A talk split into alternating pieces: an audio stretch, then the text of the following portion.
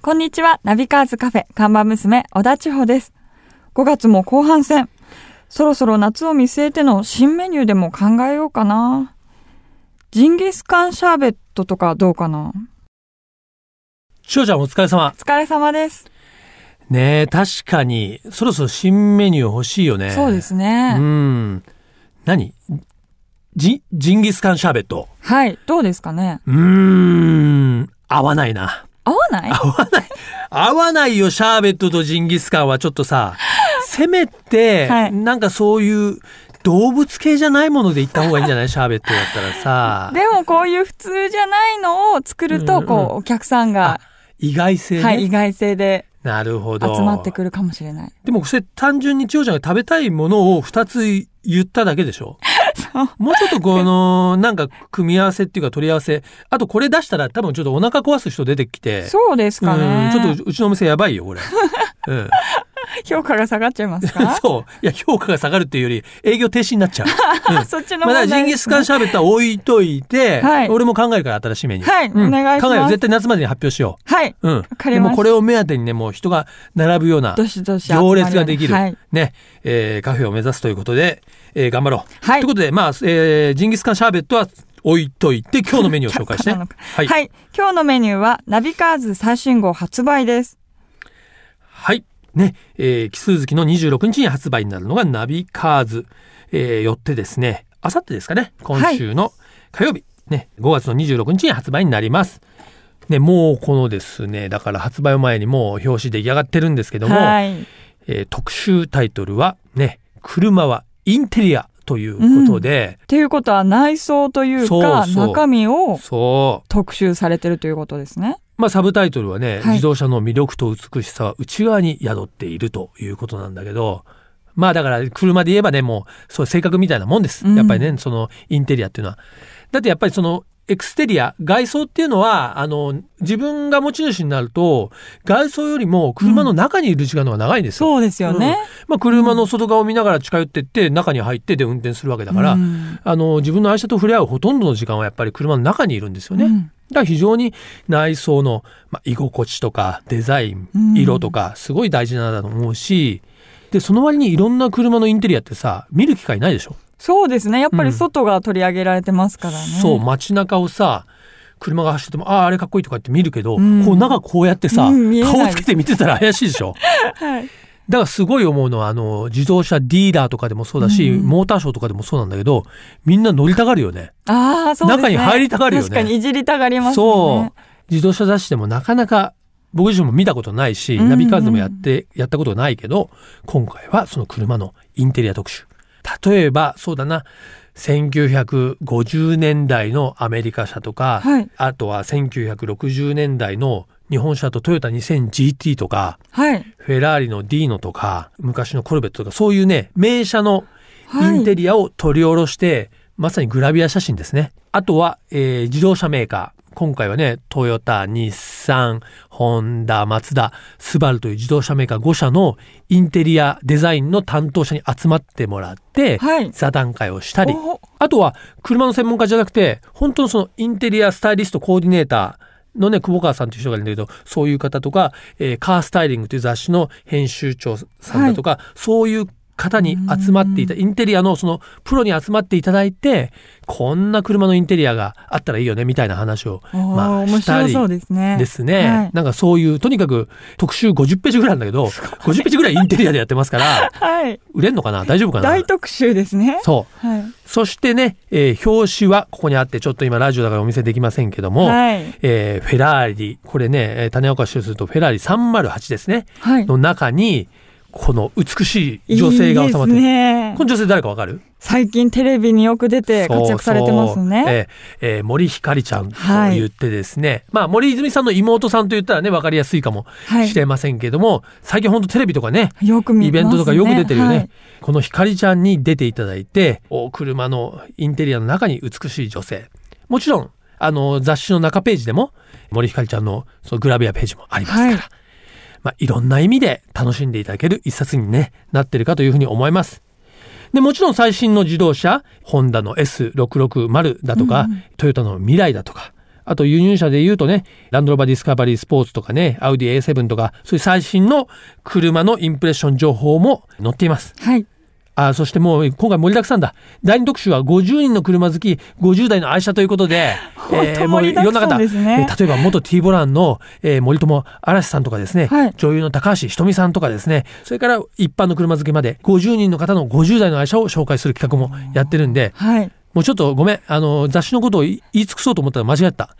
ぜひ、あさって26日、はいえー書店、あるいはネットでも買えますから、手に取って、ぜひぜひ、ナビカーズ最新号を読んでいただきたいというふうに思います。よろしくお願いします。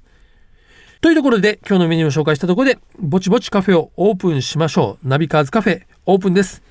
今日のオープニング曲ですが、先日ね、ニューアルバム、ブドウを発売して、もう今年ですね、えー一大旋風が巻き起こっているサザンオールスターズのアルバムから一曲聴いていただきましょう。アロエ自動車雑誌ナビカーズがお届けするナビカーズカフェ。カフェオーナーことナビカーズ編集長川西圭介と看板娘、小田地方のナビゲートでお届けしています。千穂ちゃん。はい。あのさ、先週ちょっと俺ね、あはのい外出しちゃって前田さんね、会えなかったんだけど、はい今週もレオンの編集長の前田さん来てくれるってことなんだけど、はい。ごめん、実は俺今日、今かけたサザンのコンサートだっ たんだわ。え、そんな理由ダメですよ。いやいやいやいや、 ごめん。もう本当にこれ俺、あのー行きたいと思って、もう前々からこれもう本当にかけてたから、はい。ちょっと今日ごめんね。えでもさ、はい。今内心意外と喜んでない俺がいなくなること。そっか。いい や。二い人でいやじゃな話いすよか。らいいや。いやじゃない。まあ、じゃあ、まあ今日はお互いそれで納得ということで、ね、俺はちょっとコンサート行くから、お客さん、はい営業よろしくお願いします。はい、はい、楽しみます。じゃあね、行ってきいまっす。てらっしゃい。こんにちは。いらっしゃいませ。レオンの前田です。よろしどうもこんにちくおは。願いします。こんにちは。は。なんか今日またオーナーがいらっしゃらないというそこうとななんんでですよ来。ちゃいました。ありがとうございます。じゃあ今日もゆっくり二人で、はいお話をさせていただきたいと思うんですけども、はい。それではまずはドリンクオーダーから今日も聞いてもよろしいですか。どうしよう今日暑いんで、はいえーっと水出しのアイスコーヒーをお願いします。水出しのじゃあ冷たいはい。 アイスコーヒーを。そりゃそうですよね。冷たいアイスコーヒーですよね。 水水出し出しのあったかいアイスコーヒーっていうのは僕は飲んだことない んで、そうです。はい。アイスコーヒーをお願いします。はい、かしこまりました。はえー先週に引き続き、えーご来店いただきましたけれども、先週はあの雑誌のお話を中心に、はい。まあ、あの経歴などをお聞きしましたので、えー今週は車バイクトークをちょっとはいお。聞きしたいなと思うんですが、ええ。あのーお話によると、なんか車もバイクもこう自分でカスタムするかなりの円数派だということどをうなんでしょうお聞きねしたんですけども好きですねでもあのーうんいじるのもはいなんだろうこう自分なりにモディファイするのは好きかな、はいでもバイクによるよりますねそのまま乗るオートバイもあるし、うんうんあの自分でちょっとずつ手を加えていって行くオートバイも好きだし、うん、もともとはバイクと車どっちが先に、えっと免許を、はい、取ったのはオートバイの方が先ですねオートバイ先に取って、はい、えーっとその後、えー車を取りましたとにかく何かに乗りたくて、はい、で、まあ、僕らの世代はあの三内運動っていうはい運動が当時ありまして、はい、高校生というか学生には自動二輪免許をとにかく取らせないようにしようっていう運動があったんですよ。はい、僕が通ってた高校も同じような方針で、はい。高校卒業するまではあのオートバイの免許を取らせないと。だけど高校卒業した翌々日だったかな申し込みに行っていやそれやっぱり取りたかった、もうとにか。く乗りたかったですね。はいでその時に準備できたお金はが、いあの自動二輪中型免許を取得するためのお金しか用意できなかったんですよ。うんうんうん、でもちろん両方あの車もオートバイも乗りたかったんですけど、はいじゃあまずはバイクだっていうで、えー、とバイクから先に取りに行って、ではいその後しばらく経ってからですね大学2年生の時だったかな車の免許を取得したのはじゃあまずはバイクを先に購入した、はい、はいえー、と購入したのもバイクが先ですね SR400 でしたね SR400 はいというバイクをじゃあ当時は乗り回して、そうですねえーそうですこの SR 最初に買った SR は結局友達にあげちゃうんですけど、はい。そのままもう一台また SR を買ってと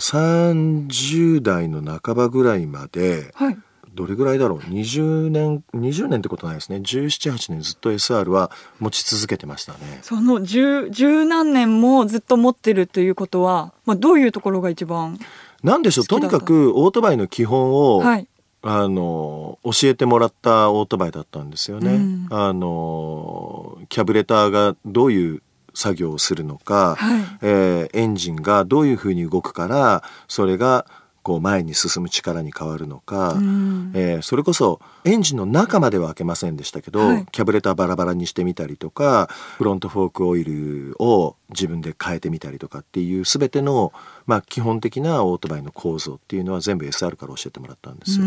でその間もいろんなオートバイ持ってたんですよね、はい複数台所有したりとかっていうのもなんか昔からやってたんでなんですけど SR だけはずっと持ってました。でもそれでやっぱり学んでいくというかいやもう構造本と当かもそうですね。でうんそれこそオーナー川西さんと、はいあの最初に知り合った時っていうのは確か僕が CB750F ボルドールっていう、まあ、オートバイがあるんですけど、そのオートバイをカスタムして乗ってたんですよ。はいで当時超不人気車で僕はかっこいいと思ってたんですけど、ストリートで当時流行ってたのは TW っていうオートバイだったんですけど、はあの TW や SR まあもちろん僕は SR も持ってたんですけど、はいをが流行っている中でなんでボルドールに乗るのっていうのに興味を持ってもらって、はいでボルドールを取材していただいたのが確か一番最初のきっかけだったんじゃないかなと思います。ああじゃあそれをやっぱり持ってたのが不思議不思議というかそそこうがです食いね。つくポイントだったそとうそいううだから車のもオートバイうもん誰かと何かをつなげるのにうんすごくいい僕にとってはツールでもあってうんそのためにもちろん持ってるわけではないけれども一つのことを一生懸命一生懸命っていうか好きではい知っていくと必ずそこに今度仲間や知り合いや興味を持ってくれる人っていうのが出てくるなあというのがあーそういうつながりができるというそうですね。ちなみに車の方ははい大学2年の時に、そうですね当時、はいオートバイもいいんですけど、はい、車がないと女の子デートに誘えなかった時代があるんですよ。やっぱりオーナーも同じようなことをああ、はい、もう絶対うそうだと思います。あの、はい当時の男性ははい何のために車買うかって、うん女の子デートに誘うためだったんですよね。はい、今って女性がとっても優しいからうん車持ってなくてもあの普通に何お付き合いしたりするでしょ男性と。はいもうで別にそれは女性が偉そうだったとかそういうんじゃなくて、はい僕はそれでいいと思ってるんです。うんあの女性をエスコートするのが男性の役割で、うんね女の子があのタイトなスカートにあのヒール履いているのに、うんうんえー電車に乗って何街中引きずり回すなんて、うん僕からしてみれば残酷なんですよねむしろ。なるほど。はいよくそんな残酷なことされて何この人のことが大好きなんて言うねあなたもっとあなたは素敵なんだから、うんもっと高いところにいなさいって僕は僕らの世代はきっとねみんな思ってる。うんうんでだから一生懸命車の免許を取り、あの車を買ってそれがボロい車だとなんとかして例えば音楽かけたりとか、うんあの匂い袋とか仕込んでみたりしてが匂い袋っていうのは、あの、いや、最近もね、まだありますけど、いい香りのするね、はい。あの、コロンの中に吹きかけてみたりとか、あの、室内用のなんかフレグランスをポコンと置いてみたりとかね、はいありますね一生懸命みんなやってたんですよ。はい。で、まあ、僕も、えー同じように、大学2年の春だったかな、免許取得して、はい。これでオートバイとはい車があったら俺無敵だぜと思ってもまうし たから。最強だよ。はい。はい。で、まあ、あの、最初に乗った車が、はい。 67年式の、はいえーフォルクスワーゲンビートルタイプ1ですね。あの、また、なんかこう特徴的なというか。そうですね。でもこれも本当偶然で、うんあのもう亡くなった僕のじいさんが、はい。当時持ってたんですよ。はい若い頃乗ってたらみたいなんですけど、もうあの年を取ってからは危ないからっていうのでガレージの中にしまい込んであったんですよね。うんで誰も乗らないんだったらっていうので僕がそれをもらい受けて、はい。でオレンジ色の,、はいあのビ6ナノのビートルだったんですけど目まあ立ちますね。ええでその6ナノのビートルっていうのが、はい結構まあ実はマニアックなビートルだっていうのを後で知るんですけど、はいとにかくそのビートルうーって、うん、なんていうのかな、まあ、今でこそそうやって可愛いとか目立ちますねって言ってもらえますけど、バブル真っ盛りの頃ですからね、はい周りは BMW だメルセデスだ乗ってる周りの人たちの中で僕はところどころ塗装もなんだろうハゲかかった、はいあのビートルじゃないですか。はい。なんですけど意外にね受けたんですよね。ああもうそれがはい、逆に、もうね、はい六本木のお姉様とかにね案外受 けて、いや見見たことないからあの別カテゴリーじゃないですか。はいまたこうジャンルの違うそといううかジャンルは全く違いますからね、みんなが高級サルーンや、うんそのアクティブサルーンの方に行く中で僕はビートルでやってくるわけですよ。はい、はいでそうするとなんか